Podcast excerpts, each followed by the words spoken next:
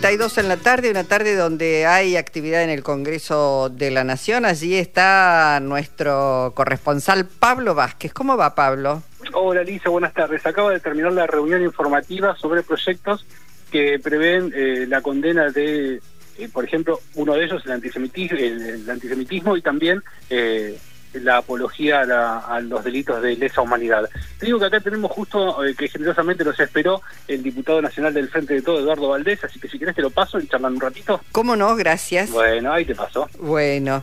Hola Eduardo, ¿qué tal? Gusto. ¿Cómo va? Bien, muy Buenas bien. Tardes. bueno, Eduardo, acá estamos con Jorge Alperín, un poco para, para saber, bueno, si, si se pudo avanzar en estos proyectos que son tan importantes para que nadie gane el gobierno que gane eh, pueda negar que hubo crímenes de lesa humanidad, que los desaparecidos son 30.000 y, y que no se puede retroceder en un consenso democrático que se alcanzó en estos 40 años, ¿no? Por supuesto, y, y fue muy buena las exposiciones hoy de Pablo Yonto, eh, Valeria Tuz, este, los autores de siete proyectos, eh, diputados, eh, y me parece que me gusta que se haya habilitado este tema en estos tiempos y no que estemos haciendo jueguitos con motivo de las elecciones. Ya bastante tiempo hemos perdido, ¿no? Y al punto que tenemos un candidato a presidente que se van a gloria de hablar este haciendo eh, reivindicando a, la dictadura militar. ¿no? Este, eso es una de las cosas que a uno le arden el estómago. Y a mí me parece entonces muy importante que, que nosotros podamos llegar a legislar eh, condenando el negacionismo, ¿no? Mm. Me parece, eh, por lo pronto hoy, eh, tampoco le escapamos a hablar de los números y aportamos documentación este, de los países que a ellos les gusta admirar, no de los países que les gusta denostar. Y se aportó la documentación para que la Comisión de Derechos Humanos de la Cámara de Diputados la, la tenga, que son las desclasificaciones que hizo el gobierno de Estados Unidos cuando este, durante eh, en agosto de 1978 eh, eh, habla de 22.000 desaparecidos de acuerdo a uno de los informantes que tiene el gobierno de Estados Unidos en Buenos Aires y es sobre una lista que le entregan el batallón 601 de inteligencia, o sea que estamos hablando solo del ejército. Esa, e, esa ese informe eh, fue desclasificado 30 años después y está en la Universidad de Georgetown, en Washington, y la toma el periodista Alconada Mon en el diario La Nación, no es que lo estamos publicando en página 12, pero a su vez este, eh, queremos entregar a, a, la comisión el documento original, así como también el del consejero político que también habla de la desclasificación, el consejero político de la Embajada de Estados Unidos en Buenos Aires en ese momento, que eh, habla de, en, agosto del 78, de 13.150 desaparecidos, que eh, entonces a uno le, le da la sensación que están, eh, están todos los documentos. Ahora según yo entiendo en el documento que se habló hoy de, que está en Estados Unidos, es una lista.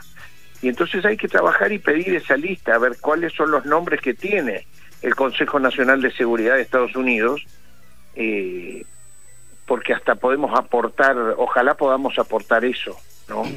este, esto se ventiló durante el gobierno de Jimmy Carter, que de paso aprovecho Radio Nacional y siempre no dejaré de agradecerle al gobierno de Carter que hizo a la inversa de lo que había dicho Henry Kissinger eh, en el año 76 cuando fue el golpe y el, y el entonces almirante Bussetti, que era el, el canciller de Videla, le cuenta que van a reprimir muy fuerte en la Argentina y él le recomienda lo que tienen que lo que tengan que hacer háganlo rápido porque los que vienen, que era Carter, no no van a estar de acuerdo con eso.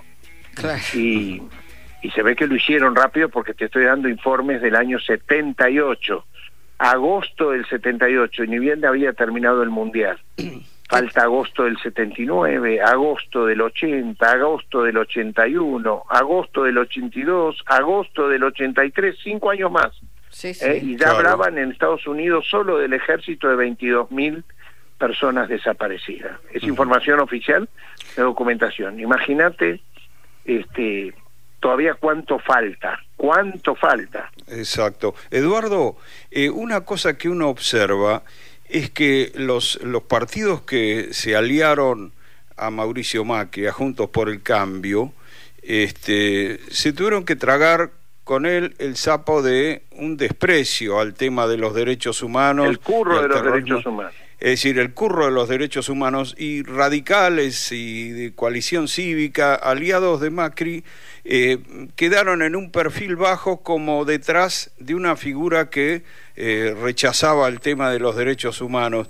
Ahora aparece Milei diciendo más abiertamente todavía que Macri, pero también Bullrich lo dijo, eh, otra vez este, planteando discusiones sobre la cantidad de, de desaparecidos de la dictadura, y me parece que ahora reaccionan esas fuerzas que antes se tragaron el sapo con Macri porque era un aliado, reaccionan entendiendo que hay que parar con ese discurso, que ese es un límite para defender a la democracia, ¿no? Uno observa ese cambio, ¿no? No sé si usted lo ve también. he estado muy metido acá en la comisión, me han dicho que ha habido reacciones positivas. Este, Graciela Fernández Mengire me han hablado que, que, que no apoyaría la postura de Macri de acompañar a mi ley, este, me hablaron de Beatriz Arlo, pero yo no lo he podido comprobar, estoy tirando nombres que me, comentaron. Te, te, digo, Beatriz Arlo dice que en realidad un amigo puso la firma de ella, que ya no puso la firma, que su posición se puede leer siempre en el diario Perfil, eh, pero tampoco dijo, bueno, estoy en desacuerdo con ese, ese documento. Eh, Después hemos tratado de hablar hoy con muchos de los eh, intelectuales que pusieron la firma allí y aparecen como eh, vergonzantes, no se pusieron, están definiendo este, que hay que votar democracia y no fascismo y sin embargo les cuesta asumir esa posición porque el gorilismo les impide les impide hacerlo. Pero bueno, no importa. Bueno, saludemos a Mónica Fein, saludemos a, a Bonfatti, saludemos a Pablo Hapkin ¿eh? del socialismo de Santa Fe, este, que, que hoy sí se han expedido y no tienen vergüenza. Así que a mí Claro, eh, es, entre las noticias negativas y las positivas prefiero mirar las positivas. Bueno, quería preguntarte algo más porque acaba de hablar Mauricio Macri en el día de hoy en uno de esos encuentros de la derecha internacional. Donde... Perdón, perdón, antes de eso, te puedo hacer una pregunta. Pero Graciela Fernández Mejide ratificó. Sí, sí, ella sí, ella sí. ah, bueno, bueno, ha sido muy importante para mí en el año 76, 77, 78 Graciela, por eso esa, esa es la que más me interesaba. Claro, sí, sí, sí, ella ratificó. No, quería decirte, hoy Macri, en, en un foro de esos de, de, negocios de la derecha, hizo, de alguna manera intentó volver a marcarle la, la cancha a Milei diciendo los líderes deben bancársela y hacer lo correcto aunque le joda a la gente. Dice, sé que es muy duro pero los que asumimos el poder sin buscar el rédito personal tenemos que tener los huevos de decir que no y dejar de hacer lo políticamente correcto. Eh, y por supuesto, este, sigue hablando de eh, que hay que decirle no a la expansión del gasto fiscal, etcétera, etcétera. Este, ¿qué, ¿Qué pensás de esto? No, no. Es que yo pienso absolutamente en contra de lo que piensa Mauricio Macri.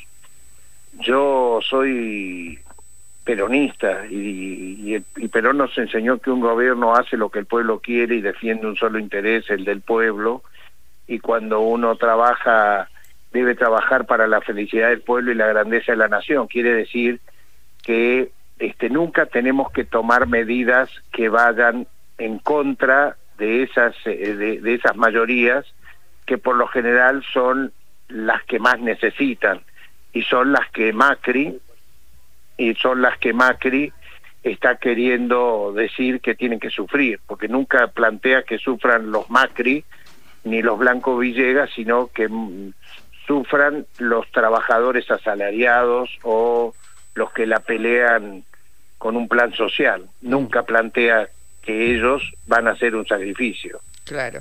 Lo último, Eduardo, que queríamos preguntarte, imposible cambiar el feriado, esto que está planteando hoy parte de la oposición de Juntos por el Cambio, de mover el feriado del, del 20 de noviembre. Ya, se les cayó la corrida del dólar porque Massa se puso al frente y terminó metiendo preso como corresponde a este croata y sus aliados un aliado que, que, realmente vergonzoso, ¿cómo se llamaba este Estrada, no sé cuánto, que había denostado justo ese mismo día a una trabajadora de aerolíneas argentinas y, y, por lo menos le pudimos ver la cara y en acción tal cual como son, supremacistas, este, asquerosos y ahora se está está en una celda donde no debería salir.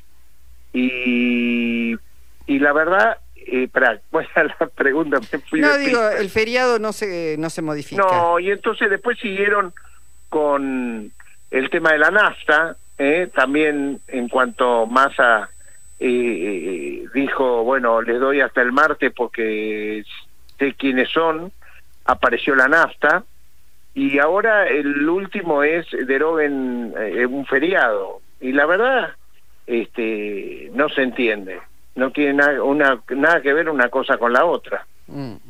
Bueno, eh, te mandamos un abrazo, gracias Eduardo. Gracias, eh, hasta, luego. hasta luego. Eduardo Valdés. Bueno, Pablo, eh, ah, corto. Bueno, le agradecemos después a, a Pablo haberlos acercado a Eduardo Valdés.